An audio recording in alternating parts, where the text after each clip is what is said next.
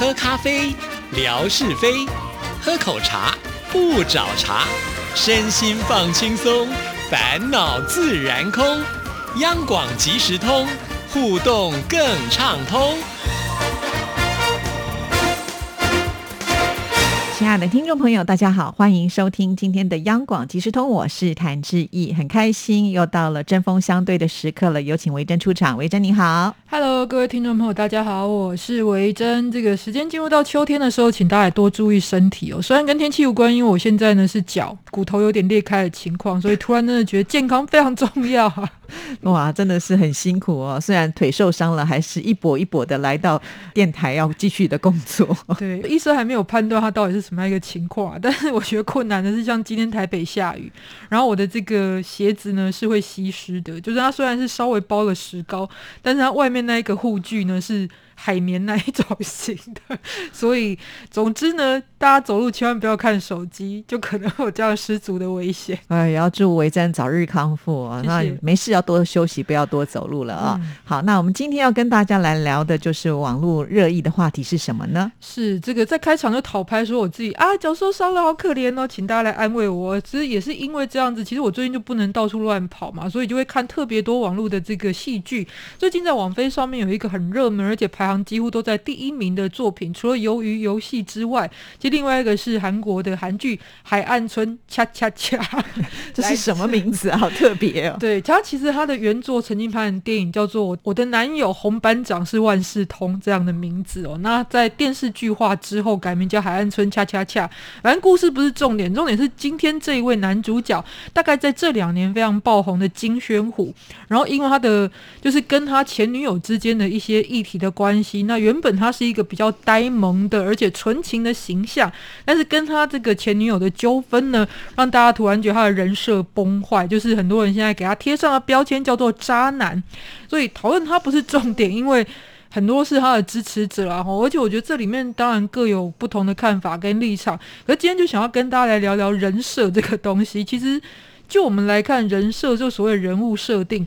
以前看到写剧本的一个分类可能会看到，但比较少会用在我们实际生活当中去运用这个名词。是啊，因为通常我们看戏剧，它就是一个角色嘛，他的本人也不一定就是角色当中一模一样的啊。就好像说，你演一个杀人犯，可是现实生活当中你不可能有杀过人，就是要靠你的演技去诠释这个角色。那通常因为有些角色很讨喜，就像我们刚才提到的，呃，在戏剧里面呢，他是一个很深情的，往往我们就会产生。错觉就好像他的现实生活当中，他就是应该是这样的人，可是哪有那么完美呢？对不对？所以每个人都有公众形象，这个公众形象会随着你的语言啦，或者是你的一些表现，然后其实每个人都会有自己的人设。当然，对于名人艺人来说，会更为凸显。嗯，可是我记得曾经台湾有一个女性图文画家，结婚不久之后就外遇，所以很多人就说她人设崩坏，因为她以前图文的内容是非常的纯真的那种主题。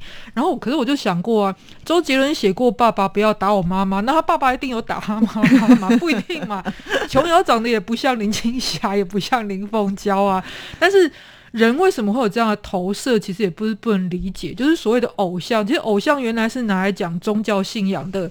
神明的这一些具体的像，可是现在变成了一个对 idol，就是这这些演艺圈人员的称呼，所以大家其实，在当中哦，人设这几年听的特别多，也是来自于这样子一个偶像文化的流行，所以大家就会觉得人设这件事情到底。这个怎么去看待它，就会出现蛮多在心理上面的讨论。就是对，我想人呢，就是一般凡人，大家应该都差不多。只不过就是因为我们刚才提到了这一些所谓的名人或者是偶像，他们总是会有一些包袱，所以平常他们呃，就是大家看得到的那一面的时候，总是可能还要再演一下。我们会看不到的部分呢？暂时不会被挖掘出来。一旦呢，当什么事情爆发之后呢，这个可能就会变成别人攻击他的一个利器。刚开始只是说他是一个渣男，可能会延伸到他小的时候在学校读书作弊啦，甚至他可能有这个整什么事情看起来都变得有问题。我我把这个简单来讲就叫墙倒众人推，真 的真的。但是我的感受是，人设这件事情非常有趣啊，因为随着以前大家可能只有这一些。在荧幕前曝光的人啊，政治人物之类的，可能会有一个好的人设这样子。但也有不好的人设，那个我们可以另当别论再来聊。可是随着社群的这个平台越来越丰富之后，我们每一个人都会在别人的面前，然后可能呈现的另外一个样貌。所以现在人设已经进入到我们寻常百姓当中了。那我觉得人设这件事情的发生，也有包含被动的，就是别人给予你的，跟你自己去打造出来的。那像我们其实多多少少作为主持人，也会可能有。公众形象的概念，或者是别人觉得人设，自己有想过自己可能在别人眼里的人设是什么吗？其实我没有想这么多哎。第一个，我不把自己当做是名人啊。第二个，其实我们做节目就还蛮自己的，我们自己做的风格大概就是呈现出我们平常自己的想象，或者是平常的言行举止，还蛮一致的，所以不用太去伤脑筋。因为我们毕竟没有人帮我们写剧本嘛，所以我觉得，当我们做出来的一个呃节目的风格，不会跟我们的本性差距太大。好，那但是但是做自己本身也是一个人物形象，就是不一定是你的设定，然后但一定是一个人物形。想再，我觉得人设可能旁人看会觉得蛮明确的。以我来看，之一的人设一定带有温暖的部分，然后你是比较柔和的，但其实说话里面又带有你理智的这个部分。所以我相信，也许听众也可以来信说一下，你心中你觉得质疑的人物形象是什么？我们没有办法去控制别人。怎么来看我们？而且可能我说出去的话，听众朋友有些人是听到喜欢的部分，也有人可能就觉得这个声音很讨厌，就表示我们没有对平，他可能就默默的转台，或者是他再也不听我的节目。那能留下来的，我觉得除了是缘分之外，就是我们可能在呃三观啦，或者是呃某一些部分是比较契合的，才有可能就是长长久久。对啊，那像我自己，我觉得我在广播圈可能会有人设，就是讲话很毒啊。其实我觉得从另外一个角度来看，就是幽默，而且反应非常的快。我觉得这就是维珍最大的一个特色。那永远呢都是保持可以就是接触新的事物，不管你就是年纪的增长，但是在年轻的部分的那一块，你永远都还是可以跟得上。我觉得这个也是蛮厉害的。对，你没想过这可能是我的人设？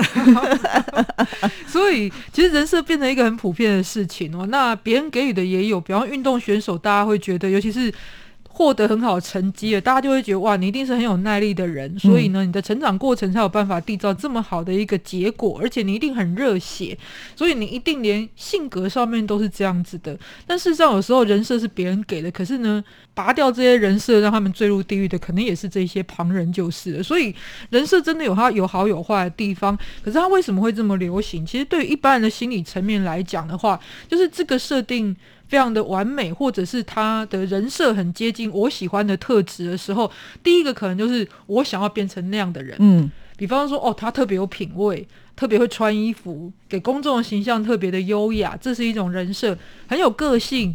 然后很有特色，很直眼，这也是一种特色。现在变成一个什么时代呢？你喜欢的东西就会代表你是谁，所以你喜欢的那一些人的人设，相对来说，其实在这个时代就会变得更为重要了。再可能是你希望身边的人可能是那个样子，尤其是配偶类的。所以为什么就是把这些偶像当成配偶的美好特质的人，当他们发现人设不合的时候，那种背叛感就会特别强烈，因为自己已经带入了他的配偶的角色。嗯，对啊，马上就崩坏了那种。种就好像突然从呃天堂到地狱的那一种感觉啊！其实刚才维珍讲了这个，就让我联想到就是任贤齐，因为他给大家的一个形象是蛮阳光的一个男孩，而且又很呃在演艺圈当中也没有听过什么样的绯闻，但是他居然说过一句话，他就说，因为呢他是给大家这样子的一个形象，导致他做任何的事情都要非常的小心，因为一旦呢有一件不好的事情的时候，他的整个人设就会翻转了。但是他说，如果是一个放浪不羁的人设的一个。艺人的话，突然有一天他可能扶着老太太过马路，大家就会觉得说：“哇，这个反转太了不起，太正面了。”所以反而我觉得一开始你的人设就是一个很正面的部分的人，就会维持的很辛苦。相反的，如果你可能给人家不是那么好的话，突然呃又是有些反差的时候，反而呢这是加分的。所以我曾经真的跟。政治有关的人谈论过类似的事情。我说：“我说好的人设不一定是一件好的事情。我们举例来说好了，如果一个男的他都是顾家好男人的形象，只要你在路上看过一次，他对他的伴侣稍微大声一点，你就觉得哈，原来他也是这样的人。可是如果是一个莽夫、鲁夫，但你只看到一次，他非常的贴心的对待他的伴侣的时候，你就会那个违和感就会让你突然的分数增加很多。但其实他们两个比起来，这个好男人做了。十件事里面有九件是好的，只有一件是比较不好的。那个坏男人做九件不好，只有一件是好的，但他们加成效果。得出的结果倒是非常不一样。对啊，就好像我们常常会说什么第一美女啊、第一名模，我觉得这些人应该都很可怜吧。平常大家都不太敢吃东西，因为一旦如果说被媒体拍到说可能哦她的小腹微凸，人家都说哦你怀孕了，或者是说你稍微多一点的时候，他说哦你变胖了，没有这个做做好自我要求什么什么的。所以其实这个人设放在他们身上的时候，那个压力都还蛮大的。对，所以就算是在这个演艺圈所打造出来的偶像，他们可能已经接受自己是个商品了，但他们的人设的维持还是会在情绪上面有很多影响。何况是现在可能没有人管理的这样的社群平台，你自己要管理自己的情绪，但可能你又想要给那一些来关注你的人一些。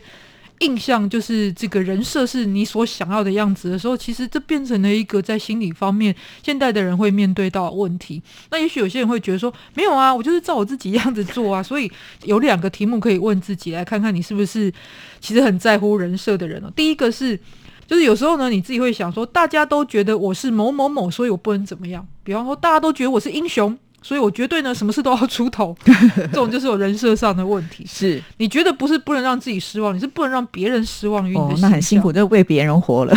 其实我觉得这个情况还算蛮普遍的，大家都觉得我是好人，所以我不能反映我不舒服的地方。哦，对，大家都觉得我很有品味，所以我不能穿的很邋遢出门之类的。再就是对别人的期待看得非常的重，然后会患得患失，所以会不断去检验别人是不是还是这样子的看你。我觉得大家应该其实。还是可以从自己的生活行动当中去发现你是不是很在乎人设这样，但是过度的话，其实会影响到你自己真正的的样子，或者是你真正的美好的特质会被掩盖掉，或者你想要达到的事情反而不能真的达到。所以也有一些心理学家会建议这个解套的方式啊，就是你绝对要认知到，你所有在社群网站上面包含这些艺人所给你看到的样子。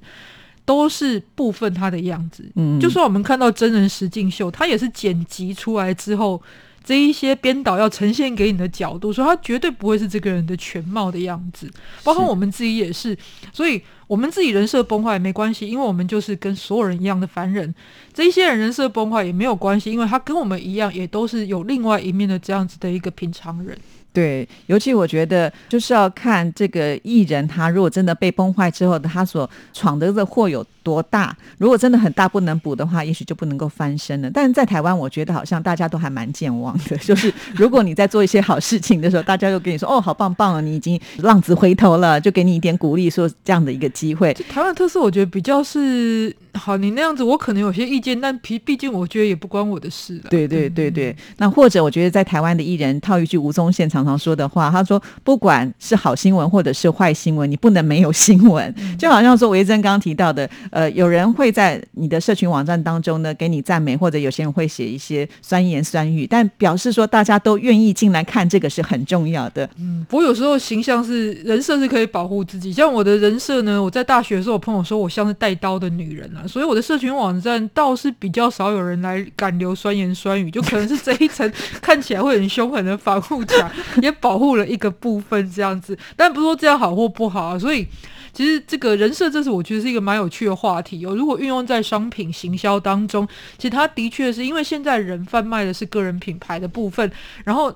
你打造自己的样子，也许的确在一些营销上面是会蛮有帮助，就是了。是的确，大家都可以想想看你自己的人设是什么，或者是你在看别人的时候，你可能会用什么样的一个角度啊？不过也要提醒大家，就是不管你看到的是哪一面，绝对不是全部。对啊，而且我就是说，有时候是自己去贴标签，比方说一个很高深的艺术家，他拍过很厉害的电影，画过很厉害的画。可是大家就会觉得，那他的道德上面一定也是非常高尚的。但是我们看到的不是这样子情形的，也很多这样。没错。好，那我们今天要出一个题目呢，来让听众朋友发挥。准备的就是一个。